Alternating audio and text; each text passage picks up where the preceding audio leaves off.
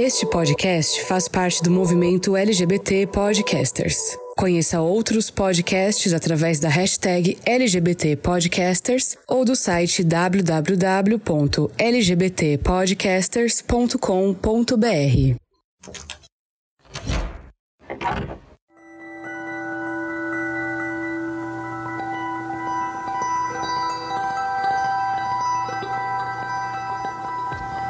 Olá, queridos forasteiros, sejam bem-vindos a mais um episódio do Fora do Meio, o podcast que você encontra na rede LGBT Podcasters, no seu agregador favorito, no nosso site www.foradomeio.com.br, nas redes sociais como arroba Fora do Meio Podcast no Instagram ou Fora do Meio Pod no Twitter. Eu sou Fernando Arazão e eu tava com saudade de estar aqui com vocês. É, eu vou fazer essa abertura desse episódio um pouquinho diferente porque eu estou gravando essa abertura na manhã de sábado, dia 29 que é o dia em que o mundo ficou sabendo da morte do Dr. Chadwick Boseman. E eu quero falar, na verdade, eu tô um pouco emocionado porque eu tava vendo algumas coisas e o quanto esse ator fazendo o papel no filme Pantera Negra, ele causou impacto né, na vida de pessoas negras que se viram representadas no cinema, nas telas, num papel de protagonismo pela primeira vez. Assim, não dá para comparar, né, pessoas LGBTs, apesar de ser uma sensação muito parecida quando você vê algo que as pessoas desprezam normalmente em você, seja a cor da sua pele, seja a sua orientação sexual, seja a sua identidade de gênero, levada a um nível de protagonismo e um protagonismo com respeito, um protagonismo inspirador para a maioria das pessoas.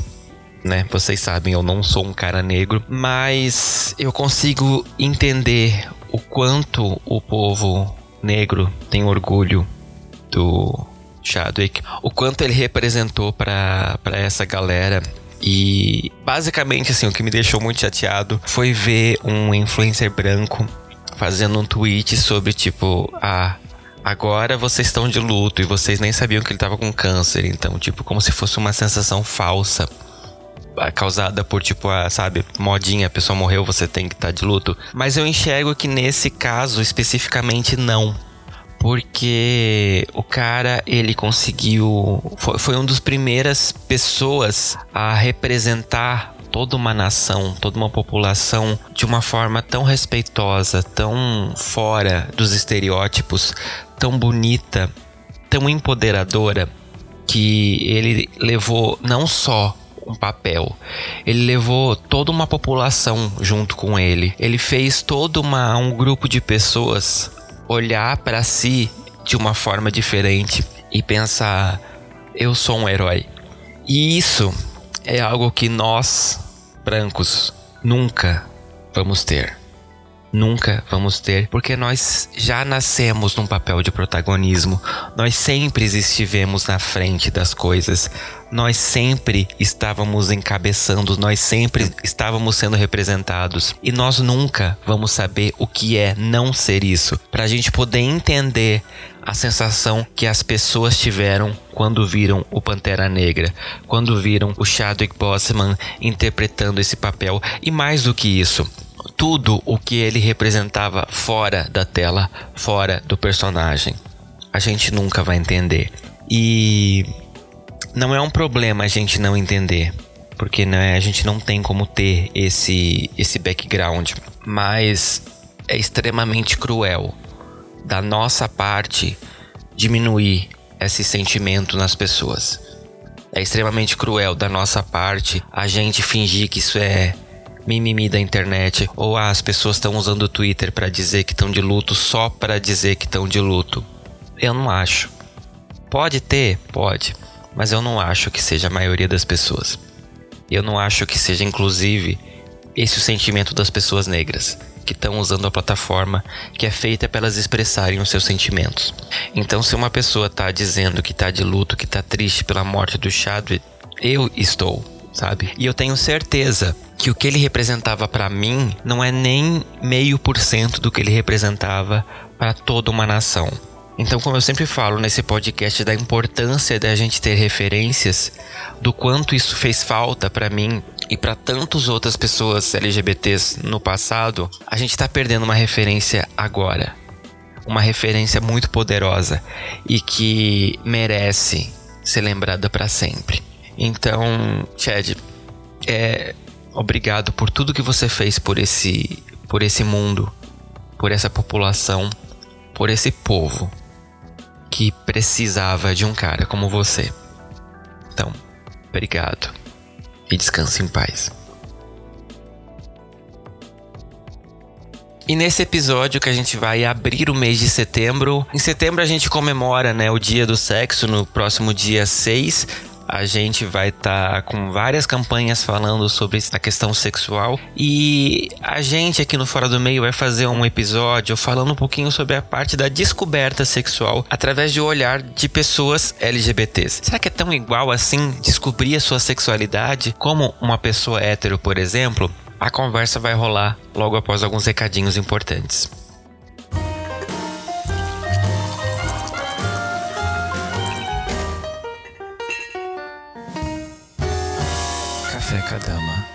Café de todos. Lembrando que esse produto está disponível por enquanto apenas para São Paulo. E esse episódio ele é patrocinado pelo Anderson da Silva, pelo Lucas Albuquerque, pelo Gilberto Lima, pelo Matheus Sampaio e pelo Luiz Antônio Carvalho. Gente, muito obrigado pela parceria de vocês. E se vocês, como eles, também gostam muito do trabalho que eu faço aqui no Fora do Meio e quer se tornar um patrocinador, um contribuidor desse podcast, eu te convido a ir lá no nosso site www.foradomeio.com.br, olhar lá no link Contribua Conosco e ver o site de financiamento coletivo onde nós estamos presentes. Você pode contribuir a partir de um real com esse podcast e me ajudar a manter esse projeto no ar. Além disso, você pode também, claro, se inscrever nos agregadores onde nós estamos presentes, no nosso canal do YouTube e divulgar o Fora do Meio para outras pessoas. E se você ouve a gente através de algum aplicativo Apple, vai lá na nossa página, dá cinco estrelas e faz um comentário sobre a gente, porque a Apple usa esse critério para poder considerar a gente um conteúdo relevante e com isso divulgar o Fora do Meio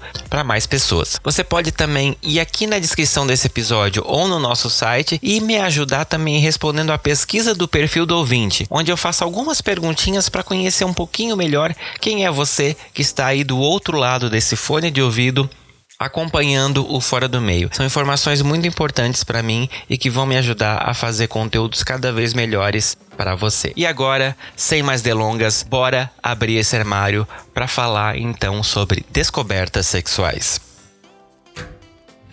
Armário aberto. E no armário aberto desse episódio, eu tenho a honra de receber pessoas que falam sobre esse tema, né? Sobre aquilo maravilhoso que todo mundo gosta, de uma forma muito legal, muito. Assim, eu aprendo demais. E eu não vou nem falar, vou deixar os meninos se apresentarem para vocês saberem quem são as pessoas que estão aqui comigo hoje. Meninos, quem são vocês na fila do sex shop? Oi, gente, muito prazer. Eu sou Giovanni Oliveira, eu sou é psicólogo clínico e também sexólogo psicólogo, atuo na área clínica há uns anos já, então tenho experiência com as questões que envolvem a sexualidade humana é de uma forma ampla, como a disfunção, questões de gênero, orientação, ejaculação precoce e tantas outras coisas e integro um outro podcast, o The Sex, que tá todo mundo já tá super convidado a depois desse episódio ir lá para conhecer a gente. Eu já, eu já comecei meio que fazendo convite. Certíssimo. Ah, então, já que o Gi se apresentou, vou me apresentar agora. Eu sou o Vitor, eu sou jornalista por formação e podcaster por sorte. Por sorte, porque eu caí na, na podosfera depois de, de ter trabalhado em rádio. Então, eu vim do tradicional para depois para as mídias digitais e estou amando fazer podcast. E eu sou host do The Sex, junto com o Giovanni e com outros amigos queridos. A gente toca esse podcast que é sobre sexualidade comportamento. E aí a gente tá um pouco mais de um ano e estamos com a nossa segunda temporada e tendo o prazer de estar aqui nos microfones do Fora do Meio. Então, já de cara, já agradeço essa oportunidade pra gente vir aqui conversar sobre esse assunto que nós amamos conversar e sempre que possível, embora a quarentena atrapalhe, a gente também adora fazer. Sim, então, sim. A quarentena não tá fácil, né?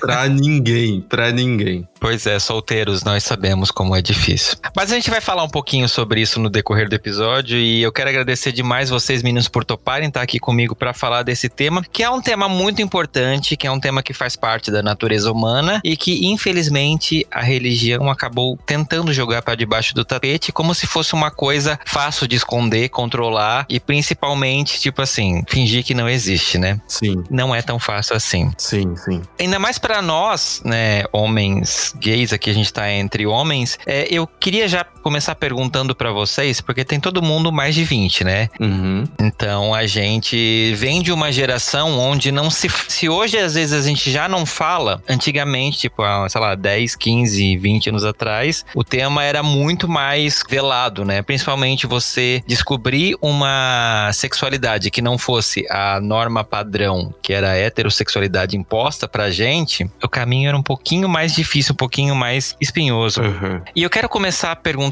para vocês como que vocês encararam esse processo de descoberta sexual, né, entrando adolescência e vocês começaram a se perceber que tipo, opa, tem alguma coisa diferente comigo dos meus amiguinhos do colégio. Eu vou começar respondendo, então. A, a, minha descoberta como homem gay foi um pouco mais tardia. Por que, que eu falo um pouco mais tardia? Quando eu lembro do, do período da adolescência, eu já sabia, assim, né, que eu não era heterossexual apenas. Então eu sabia que eu tinha um interesse ali, uma curiosidade por sexo com homens e eu já sentia uma atração. Mas eu não entendia ainda naquele momento, então, se eu era um homem gay ou se eu era um homem bissexual. E, e eu concordo com você quando eu penso que a gente não tinha. Eu, eu acho que informação a gente, de certa forma, tinha um pouco, sim, mas eu acho que a gente não tinha esse acesso irrestrito à informação como a gente tem hoje com o celular na mão, conectado à internet. Uhum. Na verdade, eu, eu entendo que a informação que a gente tinha às vezes não era nem sempre correta, né? Ah, sim. Era uma informação meio tipo assim, mas gay é uma coisa errada, é deturpado. Errada, errada no, no sentido até de saúde, né? Como se fosse uma, uhum. uma doença. Super concordo com você. É, é, era esse tipo de informação que chegava e eu acho que era, por chegar esse tipo de informação, confundiu bastante a minha cabeça no sentido de eu achar que eu não poderia ser aquilo. E eu lembro que uma das conversas é, com familiares eu ouvia bastante, é, já cheguei a ouvir da minha mãe, inclusive, que ela aceitava de tudo na casa dela, menos ter um filho gay ou ladrão. Então uhum. ela ainda, nessa época, ela ainda colocava o ser gay como comparado a alguém que infringe a lei. E aí tem esse lance, né? Infringe a lei, mas é que infringe a lei natural na cabeça dela, uma pessoa muito católica, como se a gente tivesse um certo distúrbio. Então eu confesso que assim, eu fui me reconhecer e me afirmar como homem gay depois da adolescência depois de ter tido mais contato com informação e com pessoas, uhum. e com outras pessoas LGBTs. E aí eu acho que mais LGB do que LGBTs, né? Porque é importante a gente separar a sigla nesse sentido, uma vez que eu não tive contato com pessoas trans na minha vida também desde cedo. Uhum. Então, assim, foi um, um, período de descoberta tardio, mas também com, com um pouco desse sofrimento, uma vez que havia um estereótipo gigantesco e, e, havia muita desinformação e preconceito. Então foi um pouco sofrida essa descoberta. Uhum. Gi, quero te ouvir também. Quero saber se para você foi um pouco mais fácil do que foi para mim. Nossa, zero fácil. Zero, zero, zero. E eu acho que eu fui tirado do armário antes de eu mesmo saber que eu tinha que sair dele. O ensino fundamental para mim é da primeira e oitava série foi um inferno porque, assim, é da primeira quarta até que foi suave, né? Mas é da quinta oitava, não tinha o nono ano naquela época, foi um inferno, cara. Foi uma merda. E eu nem entendia questões de sexualidade, nem tava claro para mim, mas eu sofri muito com bullying. Muito, uhum. muito, muito, muito. E lembro de situações, assim, horrendas, de dias específicos, de outra sala. Meu, é, era, era um inferno, sabe? Desde o zoar, o apontar, o fazer música. Meu, foi muito ruim. Então, eu já entendi aquilo como algo errado e que eu tinha que afastar de mim. Uhum. Então, a ideia de ser gay, ela tinha que ir para muito longe. E eu lembro que eu estudei na Rede SESI e eu faço questão é de falar o nome, é da Rede SESI, que tanto preza por ter um sistema educacional fantástico, incrível, e eu estudei em uma das escolas modelos do SESI, é na Vila Leopoldina, e nunca ninguém se preocupou, as pessoas sabiam o que acontecia, a diretora sabia o que acontecia, os professores sabiam o que acontecia, mas era um tema jogado para debaixo do tapete. Uhum. Eles eram coniventes, né, com essa É prática. super conivente. Era conivente. Hoje eu olho dessa forma. E como só tinha até a oitava série, o primeiro ano eu tive que é, mudar de escola. E eu lembro que boa parte do SESI foi para dois colégios bem perto. Eu quis ir para um terceiro, que algumas pessoas que eu conhecia tinham estudado lá, que era um colégio público com uma cara um pouco mais alternativa. Uhum. E eu sabia que eu queria estudar naquele lugar que tinha projeto de maracatu à tarde, era, era era um lugar super legal. E, cara, eu me lembro do primeiro dia de aula, do primeiro ano, eu tá chegando é, no colégio, não conhecia ninguém, e eu pensava, Giovanni, é vida nova, ninguém te conhece, então você pode começar do zero. E o começar do zero pra mim, eu pensava, você tem que tomar jeito agora e você não é mais viado. Então, naquela época, é, é, eu já tinha ideia de que eu podia ser gay, mas que já que eu tô indo pra um lugar novo, eu tenho um recomeçar, eu poderia recomeçar de um outro jeito. Uhum. Só que depois de uns 3, 4 meses, uma menina com quem eu fiz é, muita amizade, é no primeiro ano, um belo dia ela chegou pra mim, ai, olha, deixa eu te fazer uma pergunta, a gente nunca é, conversou sobre, mas você fica com meninos? Ela nem perguntou se eu era gay. Porque tem um amigo meu que te viu e te achou muito bonito. E eu fui notado por alguém, né? E, e a partir daí, eu já tinha ficado com outros caras, mas essa situação pra mim foi muito marcante porque eu fiquei, né, com esse menino depois acho que de duas semanas, porque não era assim tão fácil. Mas foi a primeira pessoa que eu beijei na rua. Então isso pra mim foi muito marcante. Uhum. É claro que, assim, o colégio ficava ali perto é do Sumaré, então a gente teve, teve que ir para umas ruas para trás, mais tranquilas, perto de uma árvore, para ninguém ver. E nem foi uma pegação forte, assim, foi só beijo mesmo. Uhum. E eu ficava morrendo de medo de alguém me ver. E, e aí passava carro e dava lá uma, umas buzinadas. Então eu tive essa experiência, mas só fui afirmar a sexualidade mesmo. Eu tava na faculdade, então precisei passar por muita coisa ainda. A faculdade eh, me ajudou muito a abrir a mente é para mim mesmo. E na época eu tava namorando também, aí eu achei que chegou a hora e enfim, é isso mesmo. Tava falando, Gi, você tá falando do período da escola e eu tô lembrando de que comigo isso não aconteceu por conta dessa passabilidade masculina e com muitas aspas, muitas aspas, porque eu acho que isso tem que ser problematizado, mas no sentido de como eu, eu não lembro. Expressão de gênero masculina. É, eu lembro que eu não conhecia e eu não via pessoas LGBTs na escola. E aí, naturalmente, eu me relacionava com outras. Os meus amigos eram todos, são até hoje todos héteros, né? Ninguém se descobriu LGBT como eu me descobri e me afirmei na sequência.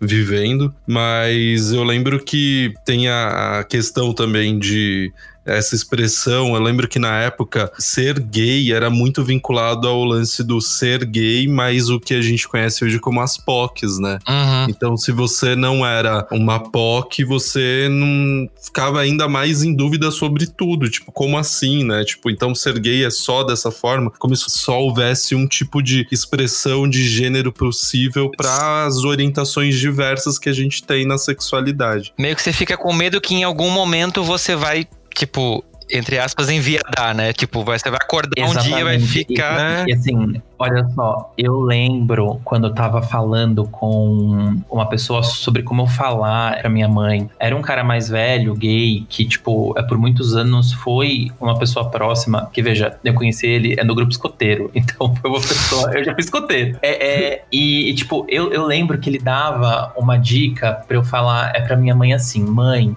Eu fico com meninos, então não era pra usar a palavra gay, mas ele falava, é pra eu falar assim, mãe, eu fico com meninos, mas fica tranquila que eu não vou pegar uma saia e sair pulando no meio da rua.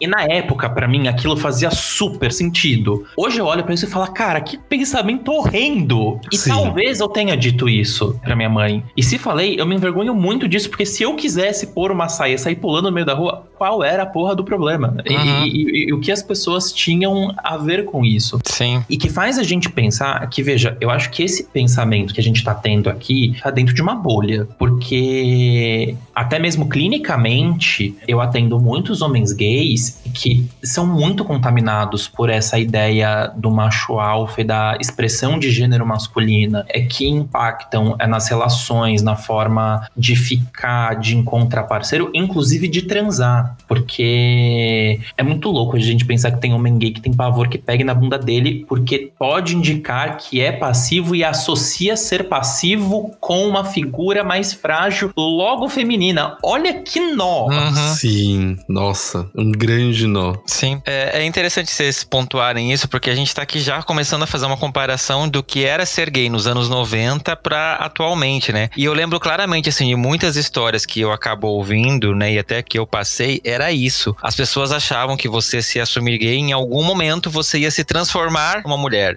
Era como se você se assumir gay era um primeiro passo para você se transformar numa mulher. Então você vai começar a usar saia, você vai começar a usar as maquiagens da sua mãe, ou pegar o salto da sua irmã, ou coisa do gênero. E hoje em dia as pessoas, felizmente, têm a ideia de que não é nada disso, que identidade de gênero é uma coisa completamente diferente de orientação sexual. E ainda mais a expressão de gênero, né? Eu Sim. acrescento essa ainda. E, e a gente que cresceu ouvindo isso, às vezes pra gente é muito difícil realmente a gente se desvincular desse pensamento, porque Sim. tá tão internalizado que entender que não é é muito difícil. E eu, eu fico pensando muito nisso, né, nas histórias de vocês, porque eu mudei para São Paulo faz cinco anos. Eu cresci numa cidade interior, né, como os ouvintes, a maioria sabe. E eu lembro a primeira vez que um cara me beijou na rua aqui em São Paulo. E eu fiquei, tipo assim, paralisado, pensando: meu Deus, alguém vai ver. Sabe? É, eu me peguei como se eu tivesse voltado pro interior e estivesse acontecendo lá. E eu fiquei, tipo assim, cinco segundos travado. Aí eu pensei, tipo, pera,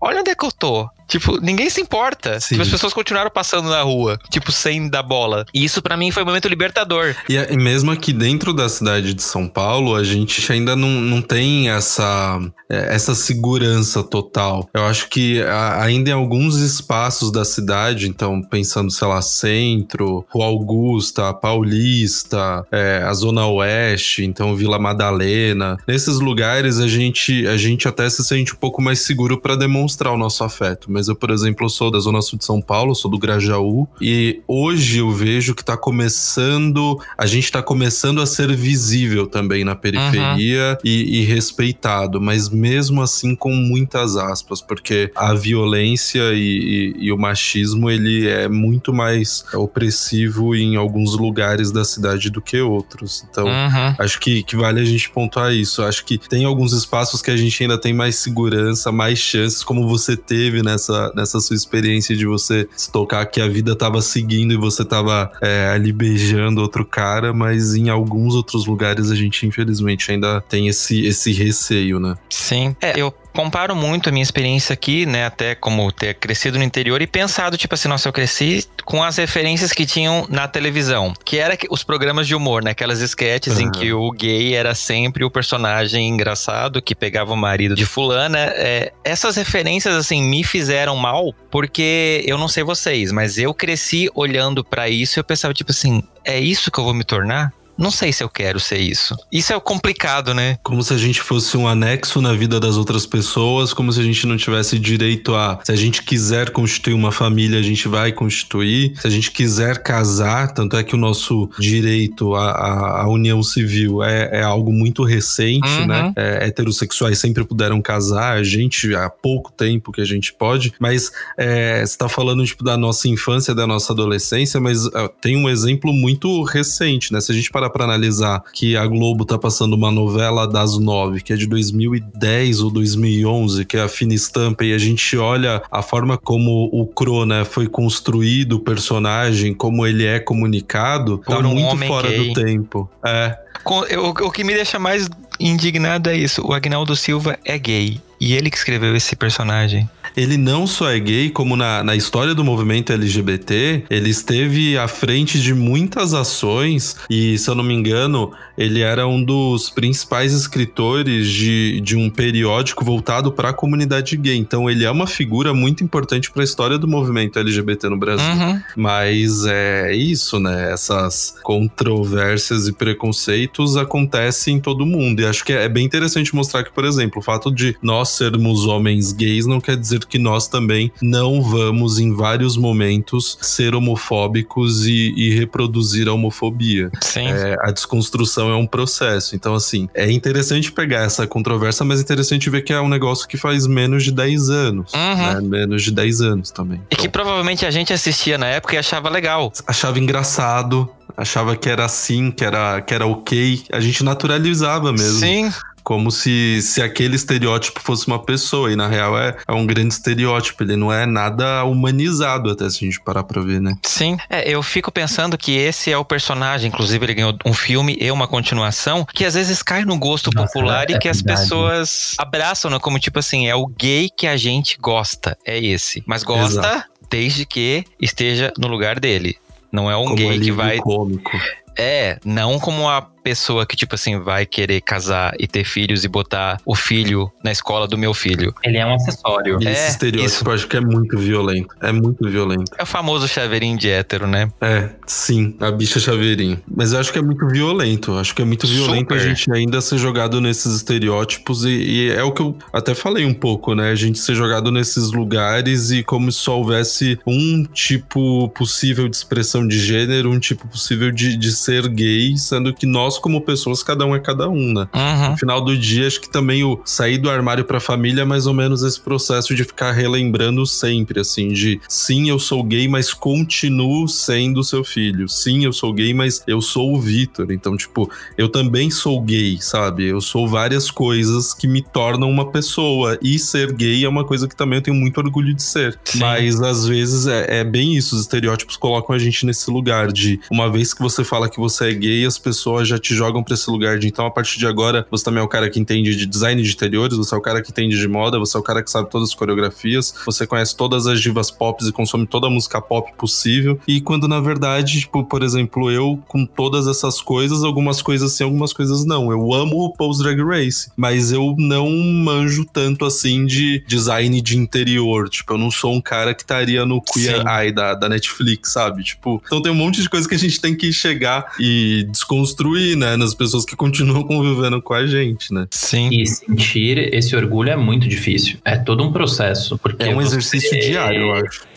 Porque você cresce e você se desenvolve não sentindo orgulho disso, porque se apresenta como uma vergonha. Uhum. É muito Sim. complicado. É, e, e, você, provavelmente, Giovanni, que né, trabalha com sexualidade, você deve se deparar muito com esses processos de tipo, porque é isso, né? Você aprende, ou aprende, né? Talvez assim, eu vou falar baseado né, no Brasil inteiro, porque para uma um adolescente de São Paulo é uma realidade completamente diferente de um adolescente, sei lá, do interior do Amazonas. Você começar a se perceber como uma pessoa LGBT LGBT. E a gente acaba sendo, às vezes, pressionado. Pressionado talvez não seja a palavra, mas assim, as pessoas colocam na sua cabeça que, tipo, é errado. Então você começa a se envergonhar e começa a construir um personagem para né, fugir desse estereótipo que às vezes não é você. E até você se libertar disso é um trabalho. Você sabe o que você estava me dizendo? Eu lembrei é de uma situação que não é nada comum, mas eu tenho uma super amiga minha que ela é assim, psicóloga também e ela tem duas filhas. E uma é lésbica. E ela falou que ela já tinha sacado que a filha dela era lésbica e ela tava percebendo quando a filha dela tava sofrendo para contar isso para ela. E um belo dia ela viu que tava chegando num sofrimento e ela falou: Eu vou romper esse espaço mesmo eu vou invadir esse espaço mesmo. Fala! Não, mãe, eu não quero. Fala que você é porque na minha casa eu não tolero gente infeliz. Eu não tolero gente que não se aceita. Então vai ser feliz, filha. Então, tipo foi um outro movimento. E quando a gente lembra disso, é super engraçado. Porque, e, e, assim, a filha dela contou com muito medo. Uhum. E, e, assim, chorando. E a mãe dela, filha, vem cá, pelo amor de Deus. Você é minha filha e eu te amo. Eu quero que você seja feliz. E essa minha amiga, ela é divorciada do. É dos pais dela. E que bom, porque o cara é um, escroto que não fala mais com a filha. Sim. Mas que bom que ela teve uma mãe que, quando a tirou do armário, ela tirou para poder abraçar, uhum. né? Não é uma história comum, mas eu acho que é uma história que vale a pena a gente falar e, e saber que existem essas pessoas. Sim, inclusive um beijo Mães pela Diversidade, que é né, um grupo que tem essas mães maravilhosas e tem né, dois episódios que a gente já gravou com elas, então se você ouvinte não ouviu, vá sentir um calorzinho no coração ouvindo esses episódios. E falando nisso, gente, né, falando sobre essa questão da nossa adolescência e, né, como todos nós temos mais de 19, é, eu achava que era muito comum na nossa época principalmente, eu não sei vocês, né, paulistanos, mas eu de interior, essa coisa tipo assim, beleza, não tenho referências sobre gay. O pessoal do colégio fala que eu sou viado, mas eu não sei se eu sou viado. Então, como que eu resolvo isso? Vamos experimentar. Vamos a beijar meninas e ver o que que acontece. Se tiver esse movimento também, do tipo, ou não, Sim. foi muito claro para você, tipo assim, não vai rolar. Cara, Total. eu tive, mas é, é, assim, era muito raro, porque as meninas elas não se interessavam por mim, acho que por um motivo óbvio. eu era a pessoa que dava um migué em toda educação física, né? Eu acho que no ensino fundamental, ali entre a quinta e a oitava série, eu tive algumas é, paixonites por meninas, uhum. né? Mas que era uma coisa muito platônica, muito idealizada, muito longe do quesito é de relacionamento. E o mais engraçado é que uma delas que eu gostei muito, hoje eu sei que ela é lésbica, então assim... a gente já tava criando a cota ali. No... Sim. Mas aconteceu algumas vezes, e, e, e, assim, eu lembro de uma, de uma situação super engraçada. Eu tava na faculdade já, e quem é de São Paulo e tem mais ou menos a minha faixa etária, eu tô quase nos 30. Então talvez a pessoa pegou a época, é do Clube Glória, que ficava ali no Bexiga. Eu adorava aquele lugar e tinha festas muito boas. E uma delas chamava Wiwi, né? Que era uma festa é para lésbicas. Eu tinha umas amigas lésbicas, eu ia e tinha alguns meninos. E aí essa festa morreu, ela voltou uma vez. Aí uma amiga minha falou: ai, vamos, eu vou com a minha namorada e tal, a gente vai e passa é a noite inteira. Eu falei, falei, vamos. Deu duas e meia da manhã, ela foi embora porque ela tava passando mal. E eu fiquei sozinho na festa de sapatão. E os viados que, que tinha lá eram uns viados muito blazer e que eu já não simpatizo. E só que ela foi embora e ela deu todas as fichas que ela tinha comprado é na minha mão. Eu falei, tudo bem. Eu acho que sozinho, fichas, não vou beber. E foi naquela festa que foi a última vez que eu fiquei com, assim, mulheres, mas eu devo ter ficado com umas quatro, cinco meninas. Cara, ali eu percebi, é, não é isso mesmo. Eu tenho certeza. Não é isso mesmo. Giovanni, tipo... deixa eu só te perguntar, você é aquele tipo de gay quando bebe vira hétero? Não. Tem o pessoal que fala o contrário, né? Não, não. O pior é que não. Assim, é que aconteceu de eu beijar alguma Pior é que não. Mas assim, é que naquela situação foi o que me restou. Uhum. mas me deu um, um puta nó na cabeça essa história. Você tava numa festa que era pra, pra sapatão, aí você ficou com as meninas, tipo. Pois é, é para você ver que as meninas também estavam super abertas. E para eu ser a figura masculina é de referência, porque o negócio tava complicado. Porque, meu, eu comecei a dançar na festa e vamos lá, tomei a minha tequila e fui dançar. Eu não podia perder essa piada, eu tinha que fazer ela em algum momento desse podcast. Isso foi em 2013, eu acho. 2013, 2014, faz um tempo. Ah, acho que no meu caso, a... você, você falou uma coisa aí que eu acho que agora que eu entendi. É, as minhas experiências com mulheres foram muito platônicas. E eu percebo que eu tava mais me apaixonando pela ideia, pelo que elas pareciam ser, do que por elas. Era um lance de se apaixonar, por exemplo, pela menina que eu achava mais bonita da sala. E eu lembro que eu fiquei apaixonado por essa menina, sei lá, por uns três anos, assim. Um beijo, Andréia. É, uns três anos eu fiquei apaixonado por elas. Foi da sexta série até ali, o final da oitava série. Mas olha que louco, né? Tipo, ali na sexta série, tipo, pré-adolescente, finzinho da, da infância, uma das coisas que eu fiz para ela, tipo, ah, aqueles bilhetinhos, cartinhas, sabe, que você manda para quem você tá afim, tá apaixonadinho, eu mandei uma letra da Ruge pra ela. E aí, olhando para isso, agora eu penso, do primeiro álbum Ai, caramba. Eu lembro que era do primeiro álbum, a faixa 11. Qual é a música, maestro? Mas eu lembro que o refrão era assim: quero ser seu porto e seu cais, o seu amor e muito mais. O Nossa. Baby Baby é assim, você foi feita pra mim.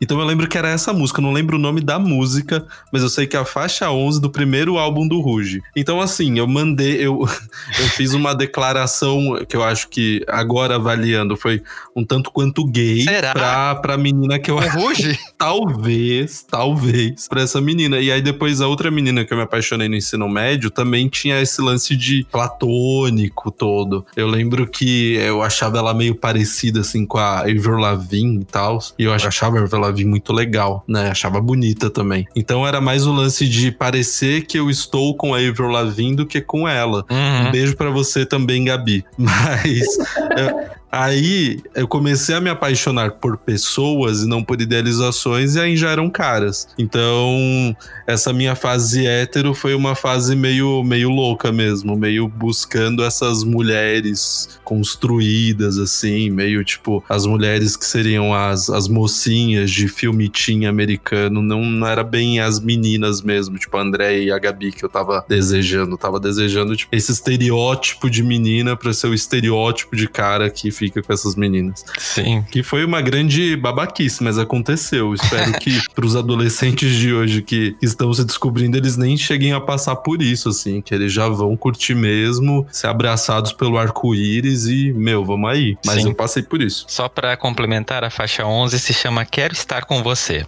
É essa daí. É essa música aí. Sim. É exatamente essa. Dramática, tem um drama nessa música. Eu, eu tô me identificando muito com as histórias do Vitor, que eu acho que a gente foi é, irmãos gêmeos de localidades diferentes, porque eu também me apaixonei pela mina mais popular que entrou na minha sala, ela era de uma cidade vizinha, e a gente ficou super amigo, fiquei super amigo da mãe dela, e foi uma coisa ótima. E roteiro de filme, né? Não, e assim, de verdade, eu, eu juro pra vocês, assim, eu gostava dela, pelo menos no meu entendimento, eu era apaixonado por ela. E isso pra mim foi o suficiente pra eu dizer, eu não sou gay, porque eu gosto da Juliana. Do tipo, era muito engraçado, porque a gente tinha uma relação muito de do melhor amigo gay, porque ela ia comprar roupa, ela me ligava pra ir comprar roupa com ela. E eu ia, não porque eu entendia de roupa, mas assim, porque eu queria estar Você queria perto tá dela. E eu lembro que ela começou a fazer umas aulas de dança no colégio e eu fui um dos únicos meninos a, né, topar aí, e eu fui chamado de viado por conta disso, só pra poder ficar perto com ela e assim, eu tava desesperado. Era uma, ela tava fazendo uma coreografia de Overprotected da Britney.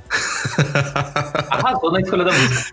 Sim, eu me dediquei àquilo, vocês não têm noção, só pra poder ser a pessoa que, tipo, mais se dedicou pra poder conquistar a menina. E a gente ficou amigo muito tempo, assim, tanto que acabou o colégio, eu ia pra na casa dela, tipo, a gente ficou super best friends. Aí, depois, quando eu contei pra ela que eu era gay, ela disse, Fernando, só você que não sabia, né? Nossa, tem muito isso também. Depois que a gente começa a sair do armário, da gente escutar esse tipo de frase. Só você que não sabia. É, não é que a gente não sabia. A gente. É, talvez a gente não sabia mesmo. A gente escuta muito isso mesmo quando a gente começa a falar pras pessoas: Oi, tudo bem? Então, sou o Vitor, sou gay. A gente escuta muito isso. Uhum. Você ia falar, Tipo, Ju? Mas você sabe que eu vejo hoje, eu trabalhei é, no programa de saúde integral é, do adolescente aqui em São Paulo. E eu prestava é, um atendimento a jovens, especificamente é da Zona Sul, lá pro lado é de Heliópolis. E eu percebia que, pelo menos lá, a questão da sexualidade entre os meninos se descobrindo gay e até mesmo as meninas estava acontecendo de uma maneira mais fácil e mais tranquila. Essa era a amostra que eu tinha lá. Uhum. Tanto que eram poucas, do que eu convivi lá, eram poucas as brincadeiras que chamava de viadinho e tal. Eles estavam super mais abertos e super mais pra frente. Assim, é muito mais. Muito mais mesmo. Claro que isso não quer dizer que nós não temos mais é, problema nenhum, né? Mas eu percebo um pouquinho de melhor, assim, no que essa geração está entendendo. Sim. É, eu, eu fico muito feliz quando eu vejo esses vídeos no Twitter, do tipo assim, do, dos menininhos namorando, sei lá, na quinta, sexta série, tipo. Ai, e, e a gente era o fofo. nosso sonho e assim, você ali, né? Não. Isso não pode acontecer, porque eu não posso ser gay. A gente não tinha nem o direito de ter esse esse sonho, na verdade. Que eu Sim. acho que bem isso mesmo. A gente já olhava tanto como um erro de não tem que ser e reprimir o máximo que puder e, e testar. E, por exemplo, nessa, nesses exemplos que a gente deu das paixões platônicas, de até mesmo torcer pra ser isso mesmo. De Uhum. tá vendo, eu não sou gay, eu tô apaixonado por essa menina. Que esse sonho de ficar de mão dada com um menininho que você achava bonito também na sala, né, esse sonho nem a gente nem tinha acesso a ter esse sonho porque não era, era muito mais violenta a realidade nesse sentido.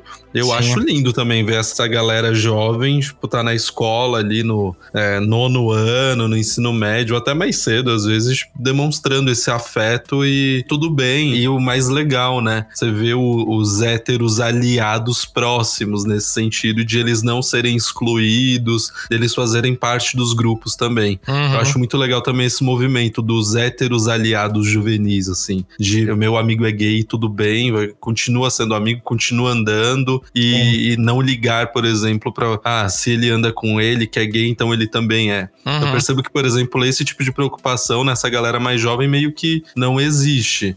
E que meio que na nossa geração ainda existia muito, tinha que separar. Você não podia andar com o cara que era viado, com a menina que era sapatão, porque senão você também é, o que vão falar, não sei Você o não quê. podia falar que você passou é na feia caneca. Nossa. Porque ali era o gueto, né? A Augusta ainda era mais alternativinha, mas a Frei Caneca, alguma coisa tem. Era o comentário que se ouvia. Uhum. E, e, Giovanni, você como sexólogo, né, que- uma pessoa que trabalha com isso, você acha que essa questão do experimentar, ela é meio que conduzida ou ela é uma coisa que é natural de nós humanos? Depende, tá? É uma pergunta que muitas vezes eu devolvo em discussões, é de um modo geral do nossa, o cara fala que é gay, mas ele nunca ficou com uma mulher, então como que ele pode ter certeza? E aí você tem que devolver e falar, cara, você precisou ficar com um cara pra você saber que você não é gay? Uhum. É, Então, acontece esse tipo de sim, questão, mas quanto à experimentação, eu acho que tem um aspecto é da juventude, que é natural, é da juventude, de ir experimentando coisas que tem a ver com um movimento é questionador que acontece é na adolescência e da rebeldia.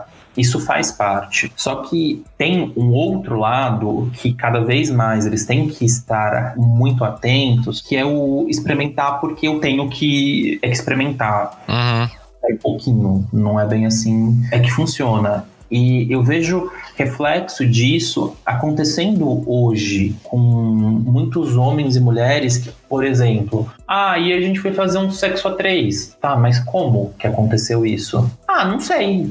A gente achou que tinha que experimentar e foi. E quando você experimenta, vai lá, faz e tudo bem, cara, que bom, que sorte. Mas muitas vezes isso dá uma merda desgraçada. Porque as pessoas não param pra pensar. Eu, eu nem vou falar em consequência, mas tem um pouco disso. Mas eu acho que o que leva a isso e por que eu estou fazendo isso Uhum.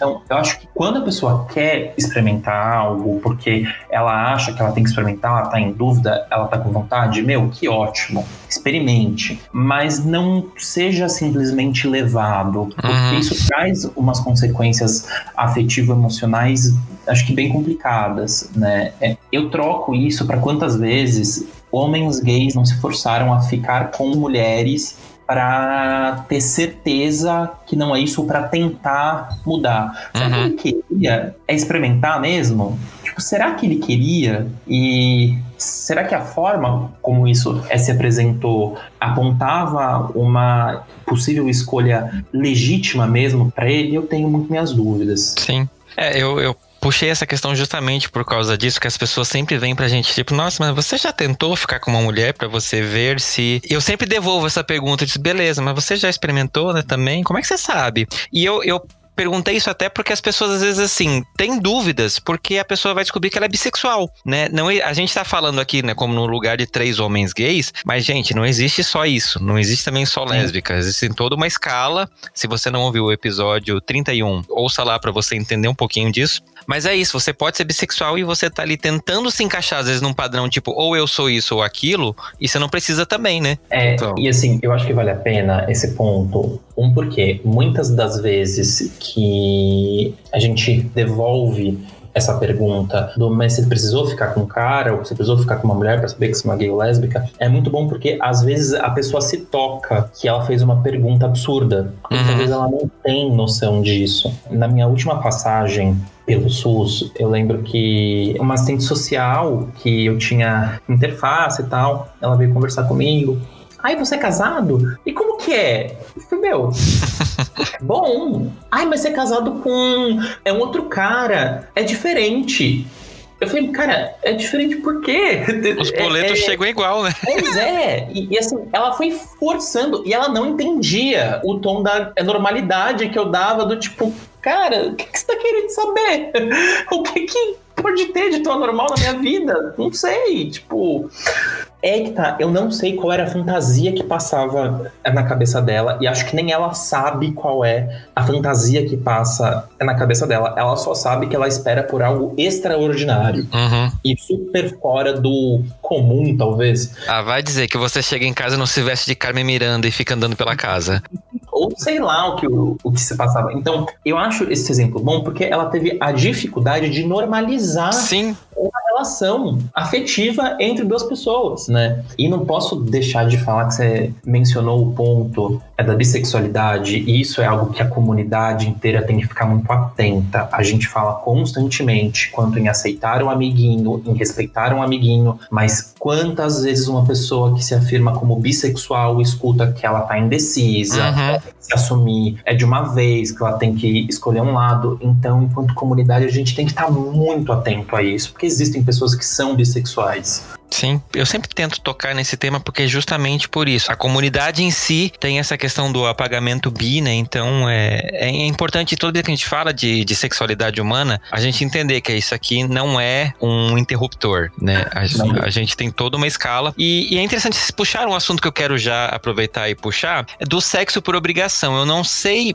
vocês, mas eu fiquei pensando muito nisso da adolescência, mesmo de você, tipo, nossa, tenho me apaixonite por aquela menina, sim, eu vou ter que transar com ela para poder ter certeza de que eu sou gay ou, ou eu sou hétero ou o que que tá acontecendo. E isso realmente é ruim, porque eu lembro assim das vezes que eu transei com mulheres forçadamente, porque eu pensei tipo, não, eu preciso fazer isso, porque eu preciso mostrar que eu tô errado para mim mesmo. É péssimo, porque você fica. Se pega depois com você mesmo e fica pensando, tipo assim, que bosta. Eu tô usando uma pessoa para provar um Sim. ponto meu. Nossa, e eu acho que esse pensamento que você tá tendo de usar uma pessoa ainda é muito elaborado. Dificilmente as pessoas se dão conta disso. Eu acho que esse tipo de comportamento acontece com a maioria dos jovens nessa, nessa iniciação sexual, no sentido de que eu acho que isso vai além da orientação e que na maioria das vezes é muito pressionado para a primeira vez, por exemplo. E eu não sei assim se todo mundo na, na sua primeira vez estava ali porque desejou estar ali, porque a relação estava acontecendo ao ponto de vocês irem ali fazer sexo, ou se não tinha uma pressão social gigantesca de que tô namorando, tenho que transar, ou então os meus amigos já transaram, também tem que transar. Então acho que essa pressão ela acontece para todo mundo, mas sim concordo muito que no nosso caso é ainda maior, porque é de novo, é como se a gente tivesse que ficar cumprindo etapas de ter que mostrar que não, não somos, não, não somos. Uhum. Então é a primeira parte é me apaixonei por uma menina e a segunda parte é então também tem que transar com uma menina porque as pessoas transam. Então é como se a gente tivesse que de verdade ficar autenticando esse documento em, em várias etapas de que não, não somos gays. Sim. Então eu acho que é uma pressão geral e que para nós LGBTs é, é ainda maior, porque chega nesse ponto de a gente ter que. É como se a gente tivesse que construir esse desejo heterossexual. E isso acho que é violento para todo mundo. É, eu acho que é violento para outra pessoa, sim, porque essa ideia que você falou de tá usando ela para provar um ponto para mim, mas eu acho que é doloroso pra caramba também pra gente de se colocar nessas situações, né? De tenho que provar a qualquer custo que que eu não sou gay. Assim. Uhum. Acho que é extremamente violento. Eu acho que muita gente leva um tempo aí para chegar nesse pensamento que a gente tá tendo aqui, de olhar para essas primeiras relações, que eram as relações que a gente deveria ter, né? Que era pressionado que a gente tivesse essas relações, no sentido de que era pressionado que todo mundo fosse heterossexual. Mas eu acho que poucas pessoas chegam nessa elaboração, assim, de olhar para a sua adolescência ali, anos 90, anos 2000, e, e olhar com esse olhar de, de problematizar e não de, de romantizar, de problematizar mesmo, ver como teve várias experiências, várias atitudes e, e várias situações que poderiam ter sido mais leves se a gente tivesse mais informação também, se a gente tivesse sido acolhido também desde cedo, como tudo isso poderia ter sido mais leve, né? Uhum. E um outro ponto que eu quero levantar, ainda aproveitando essa questão do sexo por obrigação, teve um ouvinte que, né, eu botei lá que a gente fez um Curioscat só para poder receber essas mensagens, né, falando desses temas que as pessoas nem sempre, né, tem aquela, né, ninguém é obrigado a mandar um direct para mim botando a cara lá para eu saber o que a pessoa faz entre quatro paredes se ela não tiver disposta a isso. Mas eu recebi um comentário que eu achei muito interessante que ele casa também com esse ponto, que é a questão do binarismo entre nós, homens gays ou até mulheres lésbicas também, do tipo, eu preciso ser ou ativo ou eu preciso ser passivo. Eu recebi a história de um ouvinte que ele falou que ele se identifica como uma pessoa mais ativa, mas que assim, ele tá num processo de tentar experimentar ser mais passivo porque ele precisa ser versátil. E eu fiquei pensando, tipo, por que você precisa? Quem disse que você precisa? é uma. Tipo assim, ele tá se forçando um negócio porque a sociedade, né, a comunidade de homens gays vai querer que ele seja versátil e qual é a obrigação que você tem? Assim, eu acho que tem um lado, pensando como pessoa que estuda esse tema, que o sexo tem muitas possibilidades. E o nosso corpo é cercado de pontinhos de prazer. Então, quando você para e pensa, tá, tenho aqui o meu corpinho e eu quero entender o quanto de prazer que consigo é sentir com ele. Tá tudo bem. Você vai experimentar isso com toque, com beijo, com dedo, com língua, com brinquedo, com penetração, com fio terra, com... meu, de várias formas, né? Outra coisa é quando você tem que se forçar a algo, né? De fato, pode ter cara que não gosta de dar o cu.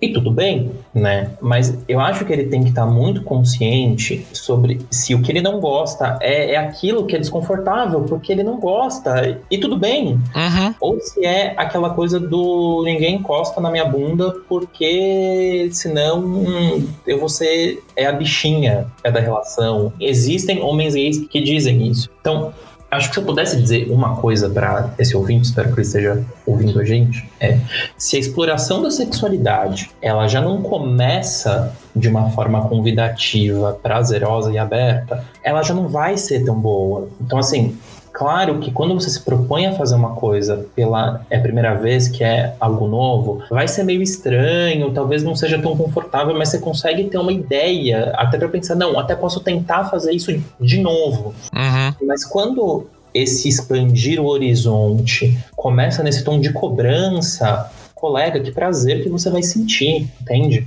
Sim. É bem complicado quando Acho que a partir do momento que o que você está fazendo é pela pressão do grupo, pela pressão do, do parceiro, ou seja, não é um desejo seu, não é uma coisa que você escolheu fazer, já começa bem errado nesse sentido. Acho que eu estava pensando sobre isso e estava pensando sobre o que a gente estava falando até então, desse binarismo de gênero, como, ele, como se ele tivesse que ser aplicado aos casais homossexuais também, ou como se o mundo tivesse que viver nesse binarismo de gênero, me chama muita atenção a teoria queer nesse sentido, quando coloca a sexualidade e o próprio gênero nesse lugar fluido. Ou seja, a sexualidade vai ser única para cada pessoa. Então, a gente estava falando, por exemplo, do, é, nós gays, as lésbicas e, e as pessoas bissexuais. Só que a orientação pode ser a sua orientação e não necessariamente ser uma dessas três. Uhum. Aí tem a pansexualidade, por exemplo mas eu acho que o que o prazer ele é muito de cada pessoa. O Giovanni falou de nosso corpo ter vários pontinhos de prazer. Eu acho que todo mundo tem que buscar esses pontos porque, cara, é o seu prazer, é a forma como você vai se sentir bem ali durante a transa ou você mesmo explorando seu corpo, e não porque tem a pressão de eu tenho que ser ativo e passivo, porque senão a comunidade não me aceita, porque senão eu não vou conseguir pegar ninguém no grinder, senão eu não vou conseguir ter um namoro com, com outro cara, porque em algum momento ele vai querer que eu seja passivo e tal. Então é, é muito complicado quando essa pressão vem da outra pessoa. Acho que se ele uhum. quer fazer porque ele quer fazer, porque ele quer descobrir se, se sente prazer também, né, Sandy? A Sandy disse que é possível fazer anal. Então. E é possível mesmo, mas aí tem gente que vai ter prazer, tem gente que não vai ter nem a vontade de, de explorar. Então, eu só acho que também tem esse negócio do. Se você tá deixando de explorar por conta do, dessa masculinidade tóxica que habita cada um de nós, aí também é um ponto, né? Como se. Uhum. Exato. Uma vez que alguém adentrasse o seu cu, você deixasse de ser homem. Ai, velho, na boa, você tá ali em quatro paredes contra a pessoa. Tipo, cara, de verdade, você acha que você vai ter que sair na rua falando, tipo, ai, ó, tá vendo? Tô ficando com cara, mas não, eu não dei o cu, hein? Não, não.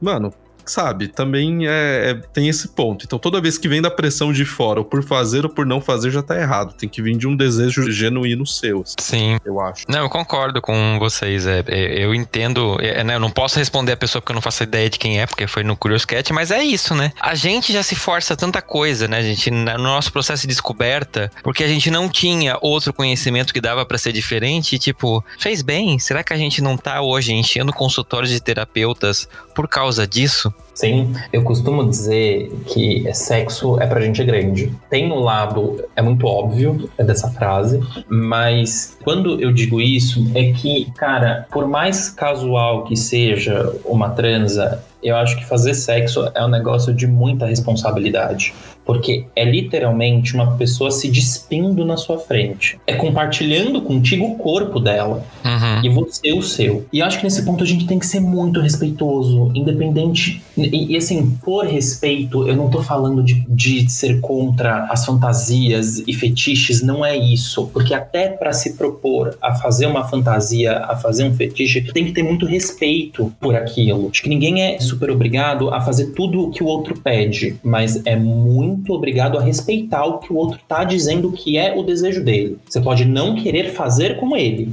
mas se ele sente ou não esse desejo, porque não é da sua conta, né? Então, já que o sexo exige essa maturidade e é tão complexo assim, deite-se, aproveite essa complexidade para você entender o seu corpo, para você entender como que dá para sentir prazer, para você poder sentir o orgasmo de um jeito diferente, com o seu corpo inteiro. É, eu, eu acho que a proposta é essa, né? E respeitar essa complexidade, respeitar o sexo é na complexidade dele e não tratá-lo como algo banal ou simples, porque ele não é. Uhum. Faz sentido o que eu tô dizendo? Com certeza. E, e, eu acho interessante até esse ponto que você falou, porque é isso, né? A gente, às vezes, é, eu vou falar agora uma coisa, não sei se eu estou certo, vocês me corrijam, me deem a opinião de vocês. Eu entendo que depois que nós, LGBTs, a gente se desamarra dessa coisa, tipo, eu preciso ser essa caixinha, você acaba se permitindo aproveitar mais coisas, né? Porque você quer. Cara, e é lindo ver isso. Maravilhoso. Quando possível. Eu atendi um paciente uma vez que ele chegou para mim com uma queixa de disfunção erétil. Um homem gay com a disfunção erétil. E tem uma das coisas, inclusive, que quando as pessoas procuram um sexólogo, elas acham que elas só vão falar sobre o sexo e sobre a queixa que ela tá trazendo. Só que a sexualidade é complexa e ela se comunica com vários aspectos da sua vida. E depois de muito a gente andar, e às vezes ele resistiu muito em entrar em pontos é da relação dele, e a gente teve que fazer isso com muito cuidado, ele percebeu o pânico que ele tinha quanto a um brochar, porque isso ia fazer ele ser menos masculino, e o pânico que ele tinha que um cara encostasse na bunda dele, porque ele é o ativo. Então, a preocupação dele em firmar a masculinidade dele para outro cara impedia ele de ter uma ereção saudável e de principalmente sentir prazer é na relação. E quando eu perguntava para esse homem o que dava prazer para ele, ele não sabia dizer outra coisa a não ser dizer, ah, eu gosto de dar o prazer é para outra pessoa. E esse é um ponto que eu bato na tecla com todos os homens porque quase todos os homens falam isso. E assim, você sentir prazer pela empatia de ver a outra pessoa ali curtindo, meu, faz parte, é, tá tudo bem. Mas você colocar a fonte do teu prazer inteira na outra pessoa, um que tem um. Que se for isso mesmo, tem uma coisa meio narcisista em excesso, mas. E o seu corpo, colega? Como que você goza? Né? E aí ele começou a questionar como ele se comportava na balada, como ele se comportava com os amigos dele, como ele se preocupava em mostrar para os amigos dele de alguma forma de que ele era o ativo da relação. Uhum. E quando ele foi se dando conta disso, primeiro que ele teve uma resistência interna muito em se dar conta disso, porque não é fácil ter Uhum. consciência das coisas, não é um processo fácil. Mas quando ele conseguiu e conseguiu dar esses passos, foi um processo tão bonito de se ver, mas tão bonito, eu fico tão feliz de poder fazer parte disso de alguma forma, porque ele passou a viver a vida dele de uma forma tão mais tranquila e aproveitar tanto mais é, dos relacionamentos, porque ele era um homem gay com masculinidade tóxica, com um machismo prejudicando muito o relacionamento dele, né? Então, quando a gente consegue tirar essas travas para andar e observar todas as nuances e descoberta do que pode ser a relação, o sexo, o toque, a paquera, meu, é- é- se abre um outro mundo. Uhum.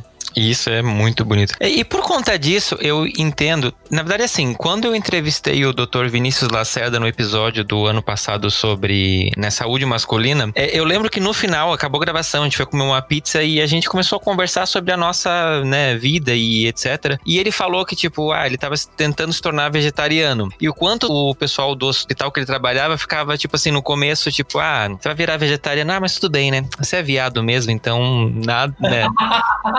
E a gente começou a falar sobre, tipo assim, o quanto é libertador você ser viado, de você poder fazer certas coisas, que é coisa de viado, e tá tudo bem, tipo assim, as pessoas não esperam mais nada de você, porque, tipo assim, você tá cumprindo o seu papel. E eu fiquei pensando nisso no, no campo da sexualidade. Enquanto às vezes eu converso com muita gente hétero que é travada porque a mulher não pode gostar de falar sobre sexo, ou o homem tem que cumprir aquele papel de que ele precisa ser o machão o tempo todo, mesmo quando ele não se sente confortável com essa ideia. E o quanto a gente, às vezes, assim, por ter já passado por tanta. destravado tanta coisa, você consegue aproveitar melhor até a sua vida sexual a ponto de a gente, né, LGBTs, a gente consegue fazer mais sexo e ter mais qualidade nesse sexo por a gente já ter umas travas a menos? Vocês acham disso? O que, que vocês pensam? Antes de responder isso, eu queria fazer dois adendos. O primeiro que é, o Dr. Vinícius Lacerda, ele é realmente uma pessoa maravilhosa. A gente adora seguir o conteúdo dele no Instagram. Beijo, e um Vini. e um segundo adendo é que pena que a gente tá gravando de forma remota, porque eu fiquei interessado por essa pizza também depois do, do episódio. E A quarentena tá acabando com todos os meus mimos pros convidados, gente. Quem gravou esse podcast presencial sabe do que eu tô a gente falando. vai querer isso depois, pô. você vai ter que fazer um, um, um open depois pra todo mundo que gravou de forma remota. Sim. E você tá devendo pizza pra todo mundo. Vai fazer, vai, vamos fazer a festa, gente, de verdade. Eu, eu tô querendo muito. Agora, quanto às travas que. E, e a relação com a qualidade do sexo, eu acho que sim. Hum, E mais ou menos não, porque eu acho que isso tá mais ligado a, a um rolê de, de autoconhecimento mesmo. De quando a gente começa a se conhecer e se aceitar do jeito que a gente é, com as nossas virtudes e coisas que não são tão legais, né? A, nossa luz e a nossa sombra, assim. Eu acho que a gente vai vivendo a vida de, de forma mais leve e até mesmo de forma mais qualitativa como um todo. E aí acho que o fato da gente ter lidado com tanta sombra desde o início, de, de ter que, por exemplo, a maioria dos heterossexuais dizem que nunca tiveram uma, uma relação homossexual, né?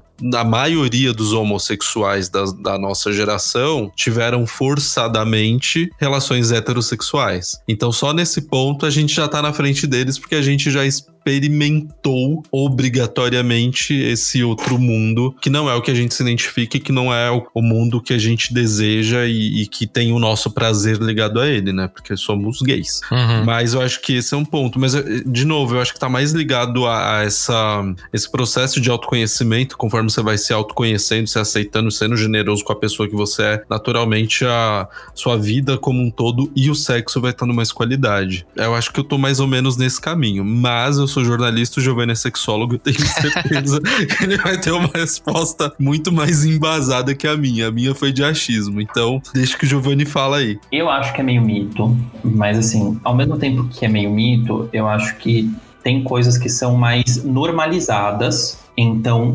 permite-se uma experimentação de forma mais fácil, mas tem aí os seus desdobramentos em cima disso. O que, que eu tô querendo dizer? Você, por ter um, um meio é mais liberal, você tem, é, você consegue falar de sexo de uma maneira mais fácil, experimentar sexo de uma forma mais fácil, mas você cria um outro lado que olha para isso tudo como um ataque à índole. Então, ela se priva disso tudo, dizendo: não, eu não sou esse gay é promíscuo, que muitas vezes não tem nada a ver uma coisa com a outra, e essa pessoa acaba se tolindo de experimentar coisas em detrimento de um estereótipo que ela quer é combater. Uhum. Uma coisa super projetiva. Mas quando eu falo é, que é mais normalizado, é porque o que eu vejo é de experiência clínica, tá? Tem muita gente que vai, experimenta, vive, mas não tem a menor ideia do que tá fazendo ali no meio. Não tem a menor ideia de por que tá fazendo aquilo e se tá gostando. Então, assim, tem um lado que é muito bom, que permite-se o questionamento, mas, amiguinho, vamos sempre pensar o que estamos fazendo, tá? E quando eu falo isso, eu não tô querendo dizer que se um dia você quiser fazer um sexo é casual com é o contatinho do Grindr, Tinder, é que você não pode. Se você sabe, não, cara, tô afim de transar hoje, então você tá tudo bem, né? Mas você tem que saber também se você consegue, se você tem repertório afetivo e emocional para se lançar no mundo do sexo casual. Isso é um outro papo. Mas, cara, eu vou te dar um exemplo. Conheço muitos homens gays que entram em relacionamentos que são abertos e não fazem a menor ideia de como. Uhum. E héteros também. Isso não é só é da comunidade gay. E é muito engraçado que sempre quando alguém fala, ah, aí a gente abriu o relacionamento. Ah, e como foi esse processo? Quais foram os combinados? Ah, não tem combinado. Porque é aberto. E quase sempre dá merda. Uhum. Porque quando você abre o teu relacionamento para uma triangulação, você está sujeito a mais estímulos e a mais dinâmicas e a mais trocas afetivas. E muitas vezes a delimitação afetiva não está bem traçada. E muitas vezes as pessoas têm uma dificuldade em falamos disso hoje se passaram dois meses, porque eu falei daquilo há dois meses, eu não posso falar hoje para repensar e talvez refazer esse combinado. Uhum. Porque a gente não cresceu pensando em relações abertas, a gente até cresceu pensando nas fechadas, mas nunca viveu. E uhum. cada relação fechada é uma. Então, cada relação aberta vai ser uma. Assim como eu lembro de um paciente que eu perguntei como que era o casamento aberto dele. Aí ele falou: Eu posso te, é, te mandar um texto? Porque o texto fala como é. Eu falei: Não, prefiro que você me explique. E ele não conseguiu explicar. então, eu, eu acho sempre justo a gente pensar dessa forma. Claro que tem a hora que é a experimentação, o tesão e tudo bem, mas a longo prazo a gente tem que ter consciência é do que está acontecendo, uhum. de como essas coisas atravessam a gente de forma afetiva, né? Porque isso traz sofrimento psíquico. E aí, para querer manter a imagem do descolado e que tá tudo bem, fica reforçando um papel de que não tá tudo bem, porque o futuro é o relacionamento aberto. Então eu tenho é que me adequar a isso. Você pode não ser uma pessoa que funcione para relacionamento aberto e tudo bem. Se a gente fala tanto em se aceitar, vamos olhar é para dentro e aceitar o que a nossa sexualidade pede, o que o nosso impulso é afetivo pede. Isso uhum. também é ter um autocuidado muito grande. Mas é uma análise difícil de se fazer. Sim. É, tem um episódio que a gente gravou sobre relacionamento aberto na temporada passada e foi justamente isso. Uma das pessoas vive um relacionamento aberto, está tudo ok com isso, e uma das pessoas que participou, não. E é isso. Se não é o perfil da pessoa, vai ser ruim, vai ser um sofrimento e você vai levantar da cama depois de uma transa casual e vai pensar que bosta que eu estou fazendo. Não é esse o objetivo. E isso funciona também para sexo casual, né? Tipo assim, é, você não precisa ser um gay que tem todos os aplicativos e transa com uma pessoa por dia se você não curte esse tipo de coisa. Tudo bem você curtir, mas se não é você, não precisa. Sim, exatamente. E é, eu vejo que às vezes a gente da comunidade é, que fala, às vezes mais abertamente sobre sexo, as pessoas olham assim, tipo assim, mas como assim você transou, sei lá, com dois caras no mesmo dia? Tipo, que pessoa promíscua é você, né? Que pessoa horrorosa é você? E tipo assim, nossa, você é, sabe, já, já vem aquela culpa cristã que as pessoas empregam no, no negócio e, né, gente, não é assim que funciona, né? Existe como vocês falaram. O Éder falou isso no nosso episódio também, 32, que existe existem tantas sexualidades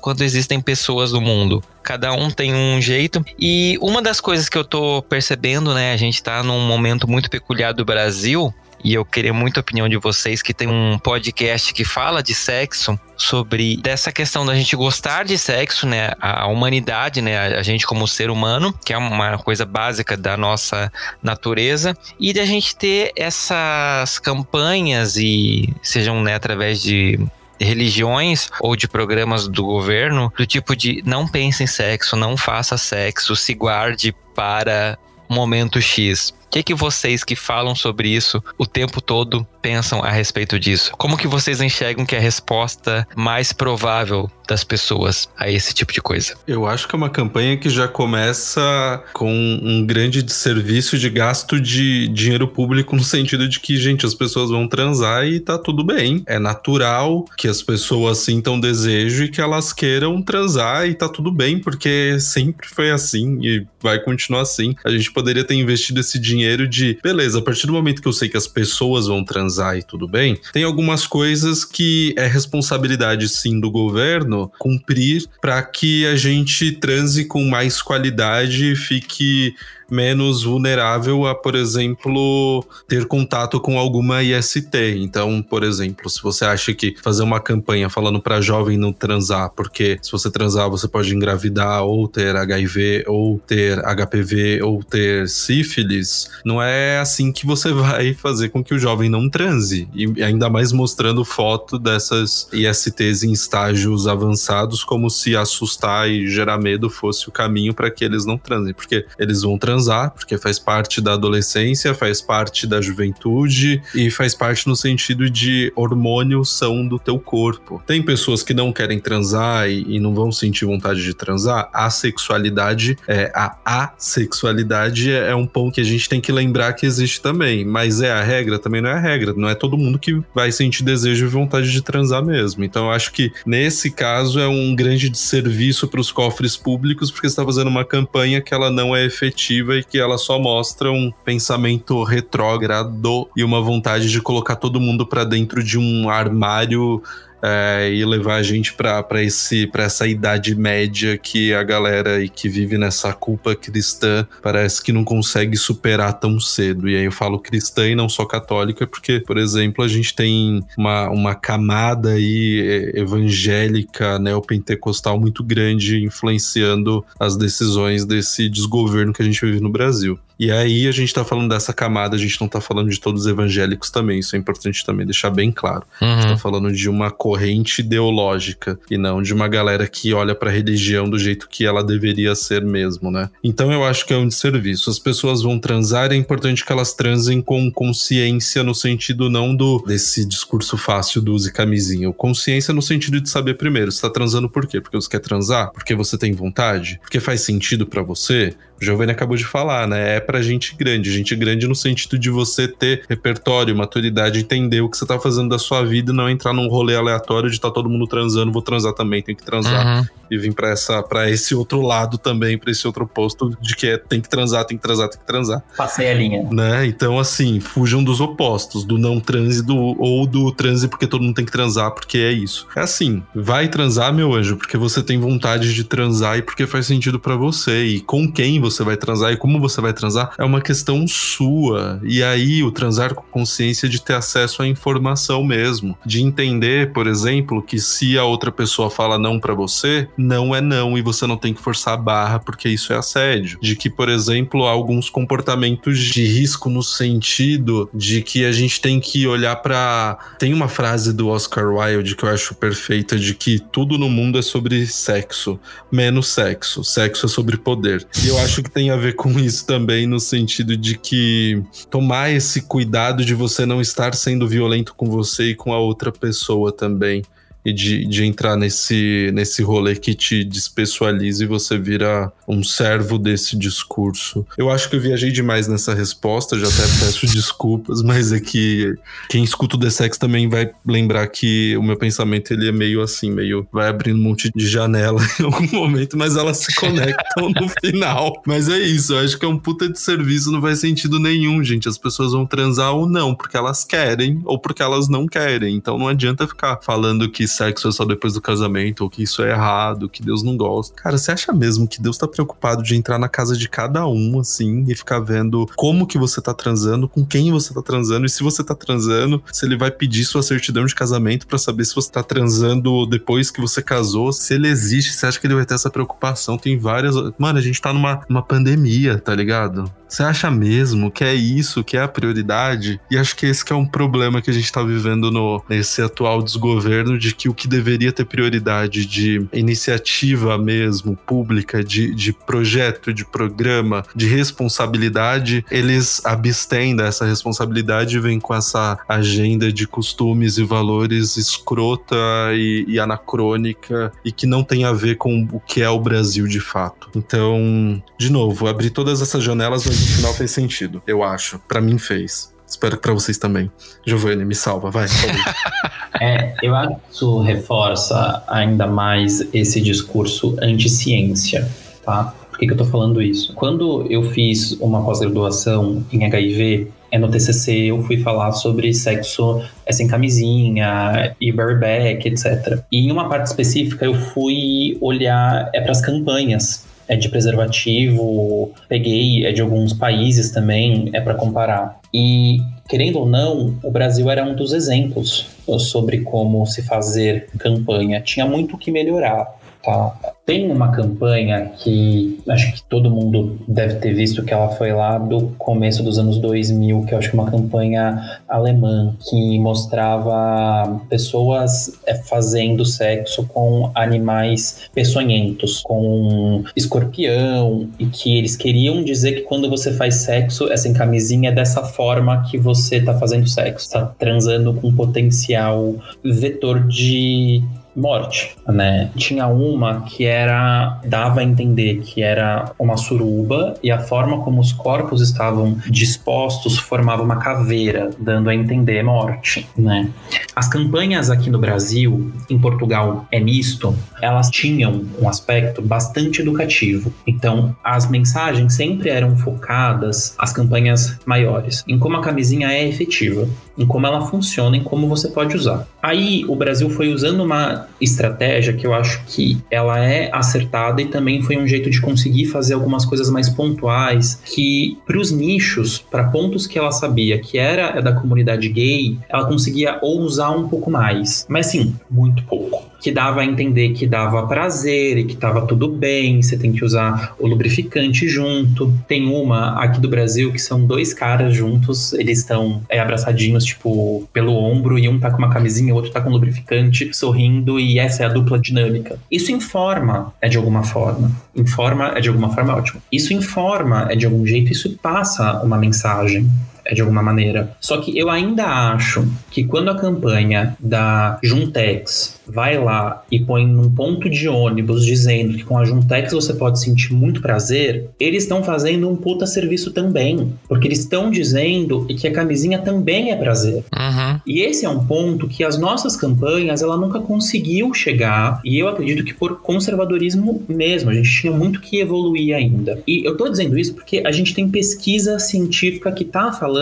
qual que é o jeito que você tem que comunicar e para quem você tem que comunicar e quando você tem que comunicar. E todas essas pesquisas ainda mostram como você não deve comunicar. E é desse jeito que é feito hoje, né? A campanha que o Ministério da Saúde lançou sob supervisão do senhor Mandetta, eu deixo isso bem claro, eram de pessoas com o celular na mão, fazendo cara de nojo. Embaixo mostrava que eles estavam no Google pesquisando por sífilis, é por gonorreia, voltando ao viés do medo. E também o, o que mostra que a capacitação profissional se perde muito de quando ela é concebida até chegar na ponta. A ideia de ter um material que tenha foto do que é ter sífilis, a ideia é que a pessoa conheça como é, para se ela tiver, ela saber identificar. E não para pôr medo, né? Quem é preconizou isso, quem pensou nisso, pensou dessa forma. Mas até chegar na ponta, teve tanto problema, teve tanta resistência, teve tantas instituições por trás que não respeitam o SUS, não respeitam os direitos básicos individuais e levam dessa forma. Tipo, olha aqui esse pinto caído, é assim que você vai ficar se você trepar. Só que as pessoas vão transar do mesmo jeito. Uhum. Uhum. E todas as pesquisas apontam para isso. Então, acho que isso reforça, inclusive, o discurso anticientífico,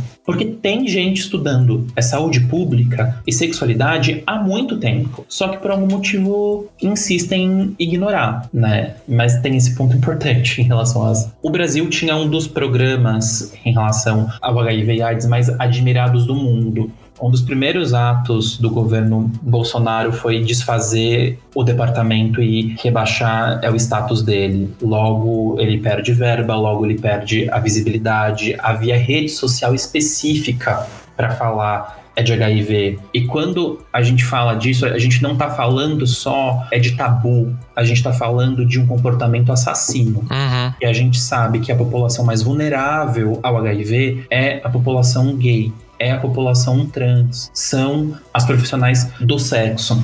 E o canal direcionado a essa população vulnerável foi desativado. Então a gente está falando de tabu, a gente está falando de esse tabu, mas mais que isso, a gente fala de um comportamento que tira a informação de quem precisa e de quem é vulnerável. Uhum. Isso é um modo de atacar essa comunidade, porque você adoece essas pessoas. Sim. E você coloca aquele conceito básico do cristão do pecado original, né? Então, tipo assim, você transou, você merece pagar por isso. É um ato que vai contra as vontades de Deus. Então você vai morrer, você vai sofrer. Igual a história da Eva, que elas, eu acho maravilhosa, entre aspas, essa parte do Gênesis, que a mulher ganha dor de parto porque a Eva comeu a maçã.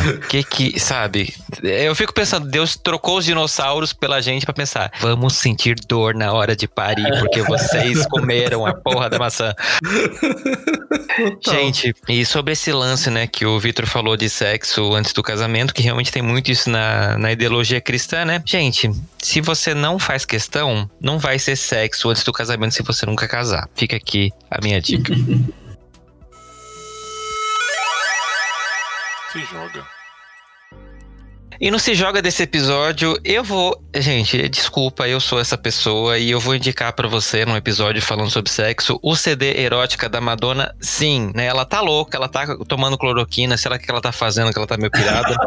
mas a obra dela permanece inalterada e erótica é um álbum em que ela, lá nos anos 90, no comecinho dos anos 90, fala explicitamente sobre sexualidade, sobre o prazer da mulher, sobre AIDS, né, que estava em um outro momento naquela época. E vale a pena você ouvir o CD acompanhando a letra. Eu não sei se você entende inglês ou se não, pegue a tradução e reflita sobre o que essa mulher estava passando naquela época, porque muitas das coisas, infelizmente, voltaram a fazer sentido hoje, né? Tanto que a gente falou no decorrer desse episódio. Então, minha indicação, escuta lá, né? Hoje em dia você não precisa nem comprar o CD, você pode ir no seu serviço de streaming favorito, escuta e reflita sobre essa obra-prima erótica da Madonna. Meninos, o que, que vocês deixam de lição de casa para a audiência do Fora do Meio? Ah, então vamos lá. É muito complicado é dar dicas, mas a gente aqui em casa pirou assistindo Legendary. Se você não assistiu ainda,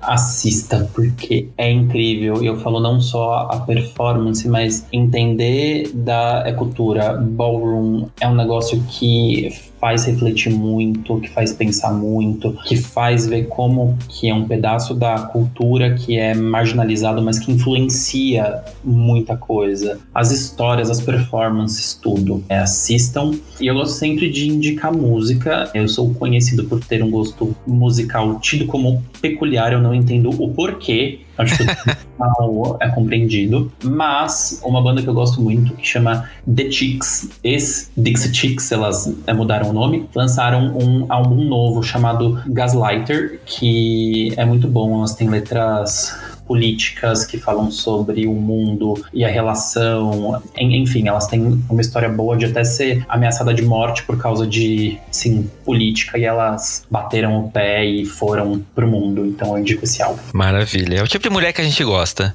Sim. e são três ainda, então olha só. Bom, eu vou me dar a liberdade de dar duas dicas aqui. É, a primeira é uma série que a gente ama e que tem tudo a ver com o que a gente conversou aqui e com o conteúdo que a gente também produz, que é a série Sex Education. Eu acho que ele fica de um jeito leve, de um jeito engraçado, de um jeito às vezes didático. Muitas questões que, que a gente falou aqui, outras que a gente não falou também, mas muitas questões que são pautas da sexualidade. Sex Education na Netflix. A segunda temporada eu acho que ainda é muito mais interessante, mais densa que a primeira. Eu gosto bastante. E ali ali tem a figura que a gente falou aqui por cima do hétero aliado, né? Eu acho que, que ali dá, dá pra gente ter essa ideia de como que os adolescentes de hoje, como que os jovens de hoje estão tendo acesso a esses produtos, assim, culturais maravilhosos para falar de sexualidade, para tocar em assuntos que não consegue tocar na escola, que não consegue falar com os pais, que às vezes ainda não viu ali no seu youtuber, no seu instagramer, no seu tiktoker. Então, sex education vale para todo mundo de todas as idades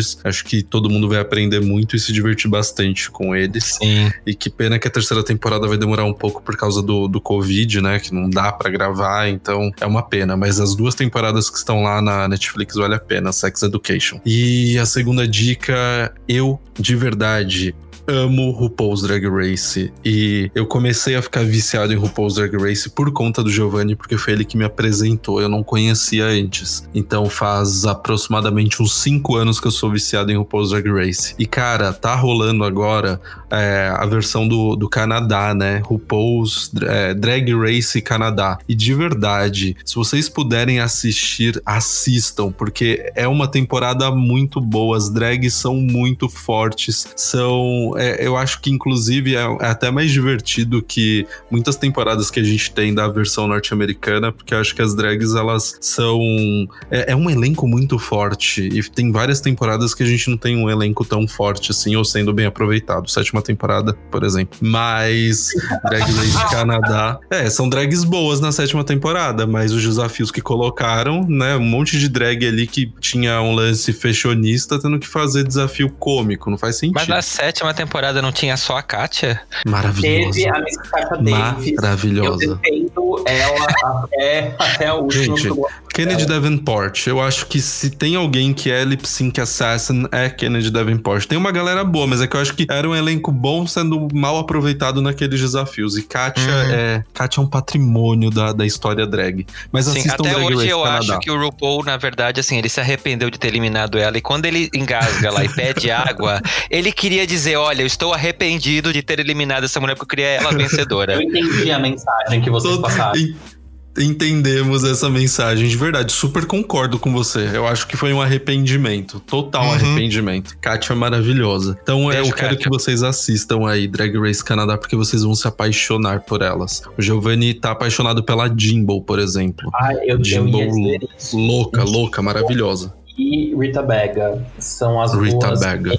se você não gostar das duas, meu, pensa na vida, porque tem alguma coisa Tem a Tainome Banks, né, que saiu cedo e que era uma drag muito foda. Putz, como ela era boa ali, né? Ela ainda é boa, ela não morreu, gente, mas é que ela saiu cedo. Então são essas as dicas aí, gente. Maravilha, gente. Várias lições de casas, muito bom. E é isso, gente. Eu quero agradecer demais, meninos, Giovanni, Vitor, muito obrigado por estarem aqui comigo discutindo um pouquinho dessas questões, né, da descoberta sexual, dividindo com os ouvintes, porque às vezes eu tenho a impressão de tipo, nossa, a gente vai falar sobre isso, é tão batido, né, tão banal, e quando a gente vê aonde os nossos podcasts chega e você recebe o retorno das pessoas dizendo, olha, isso aqui foi importante eu ouvir, você fica tipo, eu preciso falar cada vez mais sobre isso. Não existe assunto batido na podosfera. Sem dúvida, sem dúvida, super concordamos. E já contem pro pessoal de casa como eles acham vocês nas redes sociais.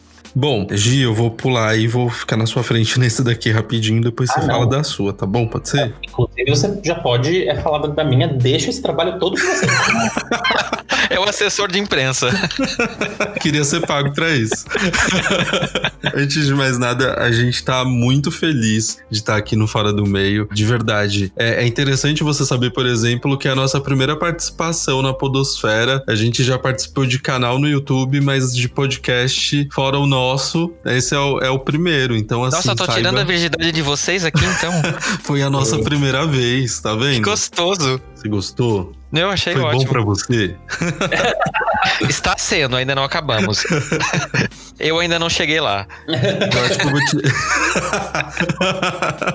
Então a gente tá muito feliz, de verdade, de você ter cedido esse espaço pra gente. A gente gostou bastante. Saiba que a gente quer essa volta, a gente quer você no The Sex também pra gente trocar uma ideia sobre outros pontos que a gente não falou aqui. E para quem é, não conhece o The Sex ainda, nós estamos essencialmente no Instagram, porque a gente não é tão forte no Twitter e a gente nem tem Facebook. Então no Instagram vocês acham a gente como arroba DSexOficial. D-S-E-X. DSex oficial. E aí vocês vão ter acesso a vários outros conteúdos que vão além do podcast, porque a gente se coloca como um canal informativo sobre sexualidade e comportamento. Então tem muito conteúdo que a gente produz exclusivamente para o Instagram e que vai além, inclusive, dos temas que a gente aborda no podcast. Então estejam todos convidados, todos Deixa convidados. Eu só fazer um adendo, gente. Se você tiver com um dia bosta, vai no Instagram dos meninos e fica só rolando o feed, porque o feed bonito. Ai, obrigado, que dá um trabalho que você não tem.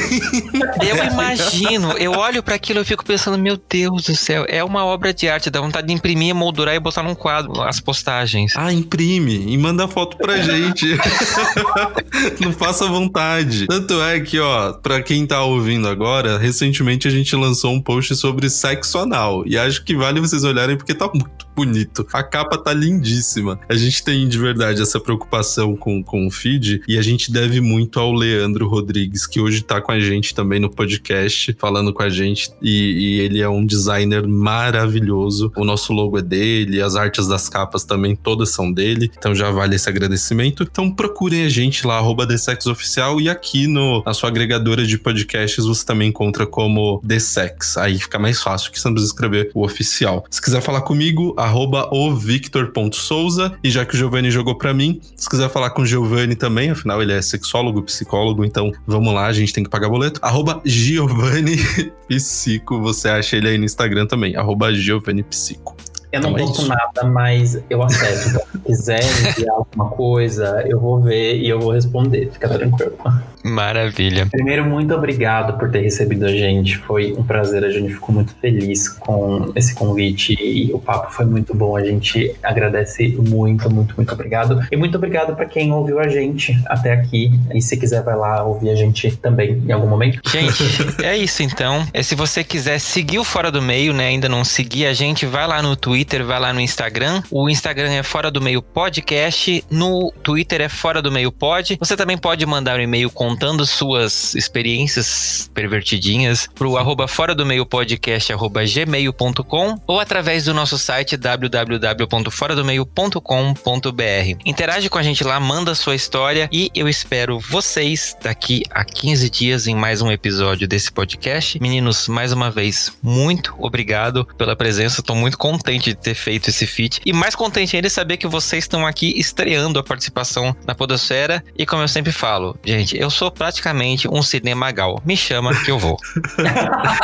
Faremos. E quando passar a pandemia, chama a gente para comer pizza. Fica aqui a dica. Fica aqui gravado este convite. Vai rolar. Pode. Vai, vai rolar uma história em algum momento, gente. Perfeito. Valeu, cara. E muito obrigado. E tchau. Pro Messenger. E no Bro Messenger eu quero mandar uma série de beijos muito especiais para algumas pessoas, que eu fico muito feliz de quando vocês marcam a gente lá no, nos stories de vocês que vocês estão ouvindo, mandam mensagens, então pode fazer isso no arroba fora do meio podcast lá no Instagram. E você pode mandar também sua mensagem através do fora do meio podcast@gmail.com ou seguir a gente lá no Twitter no fora do meio pod e um beijo muito muito muito especial pro pessoal da página Cérebro LGBTQ, que é muito legal, gente. Vocês não conhecem essa página, por favor, vão conhecer porque é um conteúdo muito bacana, né, fazendo a gente pensar mesmo, né, usar o cérebro para poder pensar as nossas questões e é muito legal. Um beijo pro Felipe Cavalcante também, pro Raul Oliveira, pra Ana Cláudia. Um beijão pro pessoal lá do Papo de Zé, que é muito legal, eles sempre comentam com a gente os episódios. Eu fico mega feliz quando eles mandam lá os feedbacks. Um beijão também pro Ricardo Bezerra, que é um psicólogo, que ele falou que ele começou a acompanhar o podcast e ele disse que ele tá amando porque a história dele é muito parecida, né, com a minha, que eu conto lá nos primeiros episódios e que ele também é psicólogo e trabalha com a população LGBTQIA+, e que ele não só vive muitos relatos, mas escuta, né, com mais frequência a história dessa, dessas pessoas e o quanto a gente lembrar, né, que a gente não tá sozinho nesse mundo é importante para nós, né, na população LGBT, principalmente nesse momento que a gente tá se entendendo. Então, Rick, muito obrigado pelo seu trabalho, por estar do lado dessa galera. É extremamente importante, né? E eu, eu lembro sempre que é isso. A gente não tá sozinho. E um beijo também pro Genaldo Oliveira, que ele também falou que descobriu o podcast, tá amando né, e pediu para continuar fazendo esse trabalho maravilhoso. Um grande abraço para você também, Genaldo. E é isso, pessoal. Muito obrigado pelas mensagens de vocês. Continuem mandando, né? Continuem falando comigo. Eu gosto bastante. Vocês não imaginam a felicidade que é cada vez que a minha janelinha aqui abre tem uma mensagem de vocês falando sobre esse trabalho que eu faço com tanto carinho, com tanto amor. Essa para mim é a coroação desse trabalho quando vocês interagem comigo. Então, muito obrigado, galera, e até o próximo episódio do Fora do Meio. Tchau.